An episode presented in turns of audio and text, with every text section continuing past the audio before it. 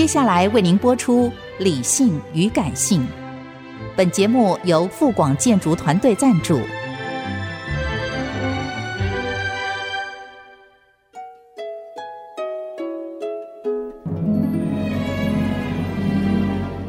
理性与感性不是天平的两端，而是一方向另一方渗透、影响，暂时取得上风的过程。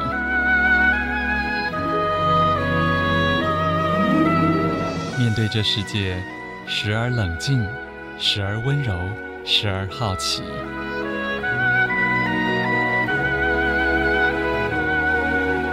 我是陈乐融，陪伴大家一起理性与感性。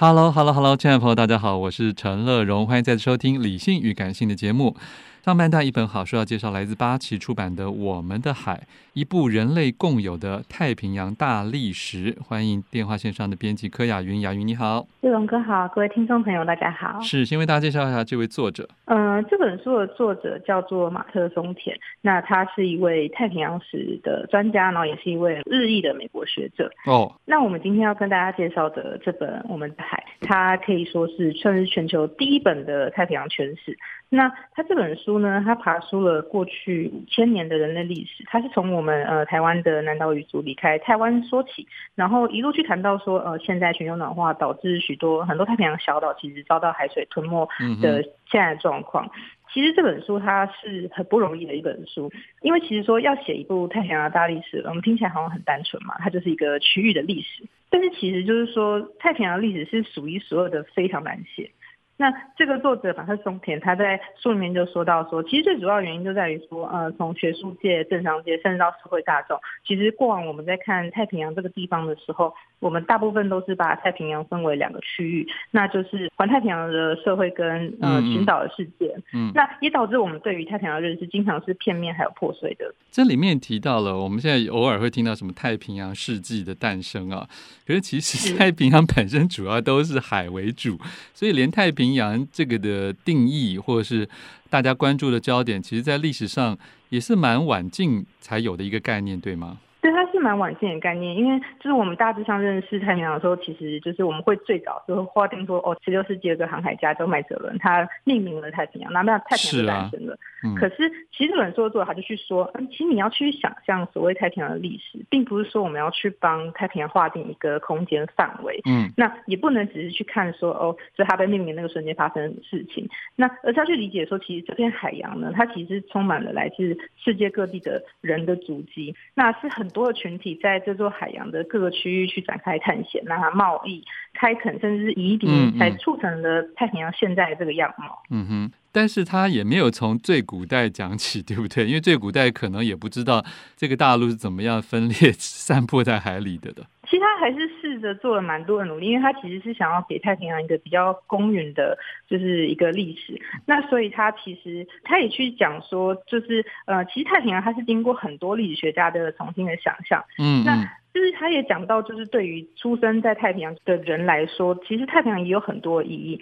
比如说，就是太平洋对于波利尼西亚人来说呢，它其实那是他们的家乡，那也是他们神话里面所谓世界诞生的地方。嗯，那可能你对麦哲伦来说啊，那就是他眼中的一个新的航道嘛。嗯，这里面好像他们有试着把它大致分成几个区，对不对？来谈整个太平洋。嗯，我觉得其实是试图要去打破那个区域的。虽然我们就知道说太平洋就是以大洋洲来分的话，你可以分成就是三个区域，就是波利尼西亚。美拉尼西亚跟密克罗内西亚，就是它是可以分成三个三个区域是没有错的。可是它其实试图要去打破这样子的理解，因为就是其实像到了二战的时候，其实太平洋这个地方，它在美军眼中，它根本没有这样子的分类。对啊，这对他来说，其实就是他的战略要地，他的每一座岛屿其实都是他作战实施的一个地点。那其实就可以知道说，其实不同背景的人，他就是对于形容太平洋这片海的方式有很不一样的方法。那这本书其实就是要去告诉你说，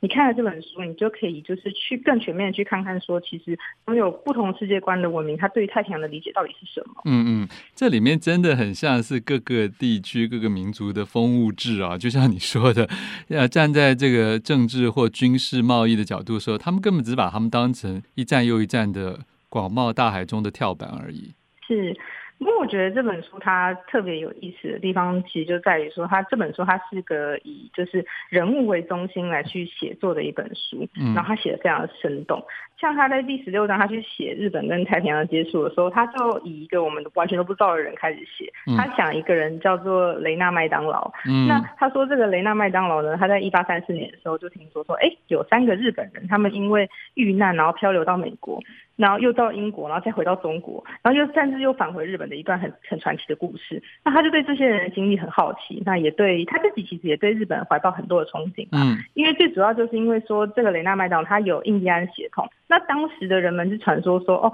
印第安人的祖先是来自亚洲的，就是在这种很多想象下，这个人最后就花了很多的心力，之后在一八四八年的时候横渡太平洋，然后来成功到了日本。不过我们后来其实也知道说，啊，日本其实是自一六三三年就展开锁国政策嘛。那这个人他其实成成功到了日本，他后来也只能被送到当时唯一有外国贸易的活动的地区，就是长崎。很有意思，就是说，就是日本算锁国，他其实也知道说，当时的欧美国家其实对于东亚各国其实都有很多的野心。那也知道说，他们因为在这样的状况下，他们必须要去培养所谓的翻译人员。那这时候出现的这个雷纳麦当劳，在日本眼中就很理所当然成为了一个很完美的老师的人选。那他最后也真的成了日本的第一个英文老师。那他最后有了十二个学生，其中一个就是后来非常有名的深山荣之助，他就是在呃日美签订神奈川条约的时候担任了翻译员。这样子，嗯哼，在这一章里面，其实也已经提到了台湾呢，说台湾日本早在秀吉时代便试图将台湾纳为领土。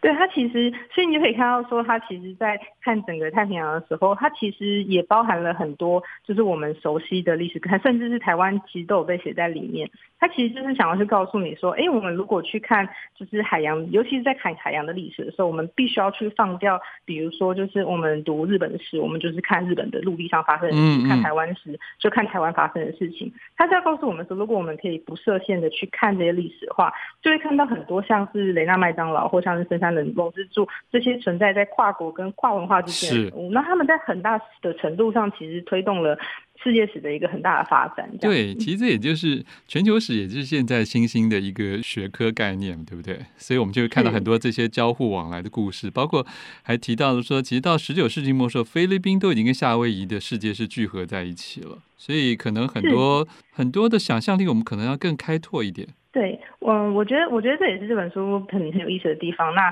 以全球史的视角来读，现在其实这类的书籍，我觉得是越来越多。嗯，因为我觉得它很有魅力的是，它是真的是讲了非常多人的故事，你就可以看到人在这个过程中，不管是就是是很有名的大人物，甚至是很多你根本就不知道的小人物。那这本书里面也写了很多，就是女性，或者是像是我们根本不知道的一些原住民，他们其实是在那个时代，并非只是就是哦跟着西方的殖民的脚步前进而已，他们。其实都有他们自己的故事，是因为他们在他们自己的奋斗史里面面临的外来的人事物跟文化，甚至信仰等等，其实都做出了很多历史上的回应啊。我们先听一首歌，待会儿继续来介绍八旗这本《我们的海》。欢迎回来，陈乐融，理性与感性正在介绍的好书是八旗出版的《我们的海》，副标题是一部人类共有的太平洋大历史，作者是马特松田啊。电话线上是这本书的编辑柯雅云，继续请雅云来从你自己喜欢的一章里面为大家讲一个故事。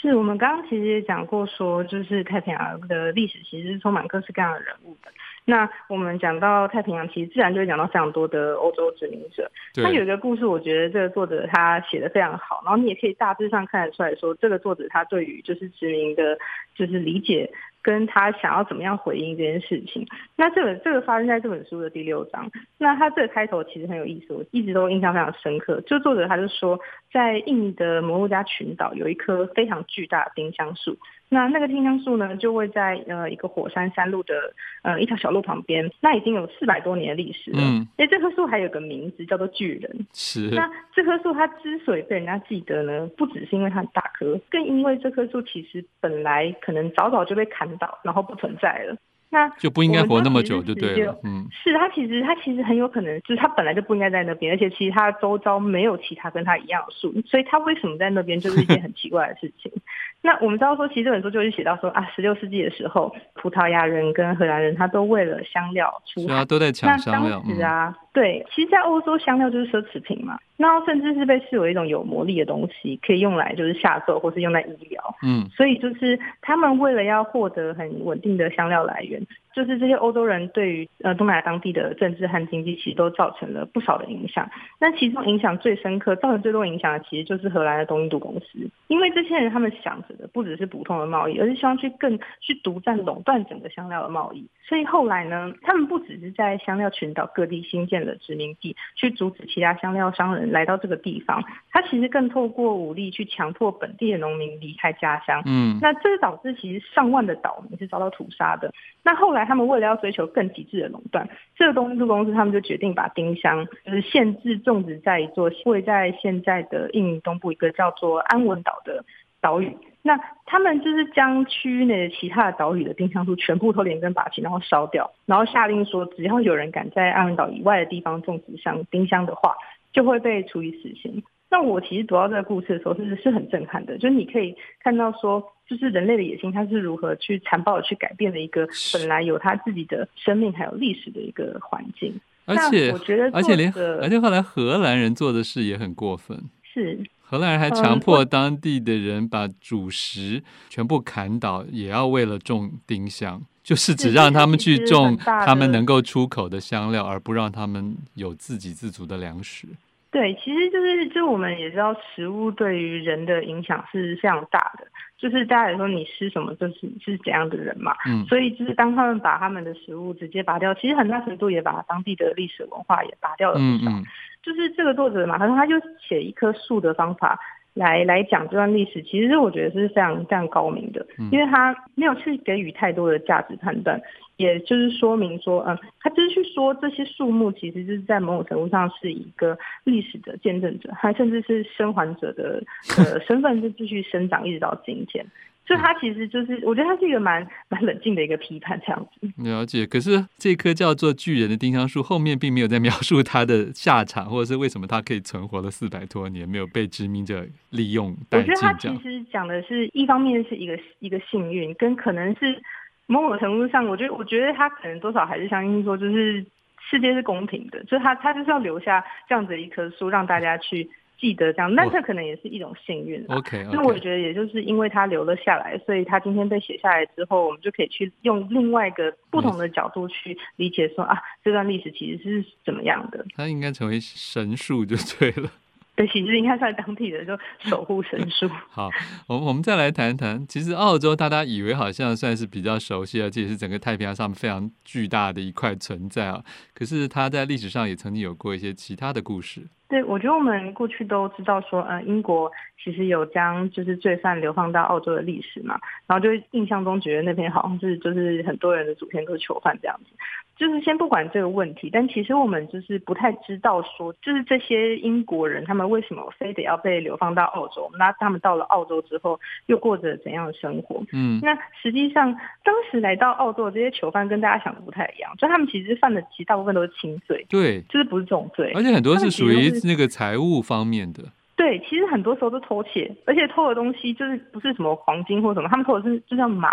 表链或者是大衣这些，就是比较日常的东西。嗯，那后面其实他就有讲到说，其实有些人的人生，他们就是来到澳洲之后，他们人生其实非常精彩。就比如说，不知道就是这种哥有没有看过现在二十元的澳币？没有。就是二十元的澳币，它现在它印的是一个女性。那这个女性其实名叫玛丽雷比。那他原先就是一个囚犯。嗯。那他为什么会在那上面呢？先讲一下他的故事，就是他在一七九一年的时候，他其实就是偷了一匹马。然后就被判处流放七年到澳洲，嗯，七年其实非常久，但他只是偷了一匹马。啊、那一七九四年的时候呢，他是后来认识他的先生叫汤马斯雷比，那这位汤马斯他其实曾经为英国的东印度公司工作，那后来在雪梨获得了土地，然后于是这对夫妻他们就在这个地方就是建立了酒庄还有农场，其实生意经营的非常好。嗯，只是没有想到说就是在一八一一年的时候，其实不久，那玛丽的先生就是汤马，他就遭遇了船难过世，那玛丽一下就成了寡妇。那可是这位玛丽其实很厉害的是，就是她其实我觉得可能是一个在新世界生活养成的一种毅力吧。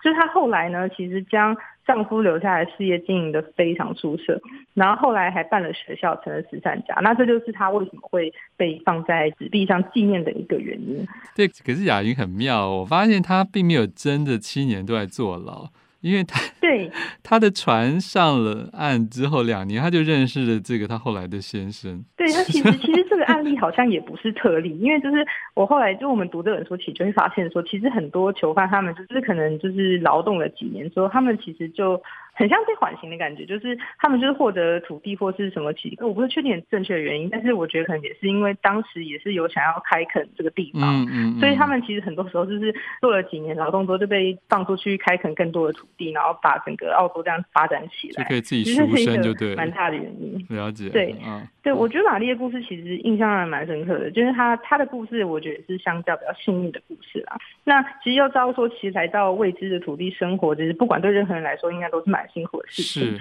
首先，男男女女混杂在一起就先不说，那他其实也有很多的暴力事件会发生，就是然后导致很多人会丧命。嗯，其实更关键的时候，有一个很很有趣的是，当时流放到澳洲英国人，他们其实大多是没有务农经验的。嗯嗯，所以说要他们去开孔务农，简直是等于他们饿死。就我记得书里面讲了一句话，我觉得很好笑，就是他是说，当时啊，在澳洲，就是从那个人类聚落走失到野外的很多牛跟羊，那他们在后来被就是被人在野外找到的时候，其实他们的体态。都比就是被人给养的时候还要来得好，就是来得胖。就是现在想想觉得很好笑。我懂，就是他们就是不会务农到这个程度。可是就是你想想看，就是这是现实生活中发生的事情，就会觉得哦，他们其实是在这个土地上是没有生存能力的。就是其实还是一件蛮可怕的事情。是，所以最后还能够活下来，还繁衍成一个大国，真的也不容易了。是。好，请大家自己来参考这本厚厚的书，八集出版的《我们的海：一部人类共有的太平洋大历史》。谢谢柯雅云。谢谢乐荣哥。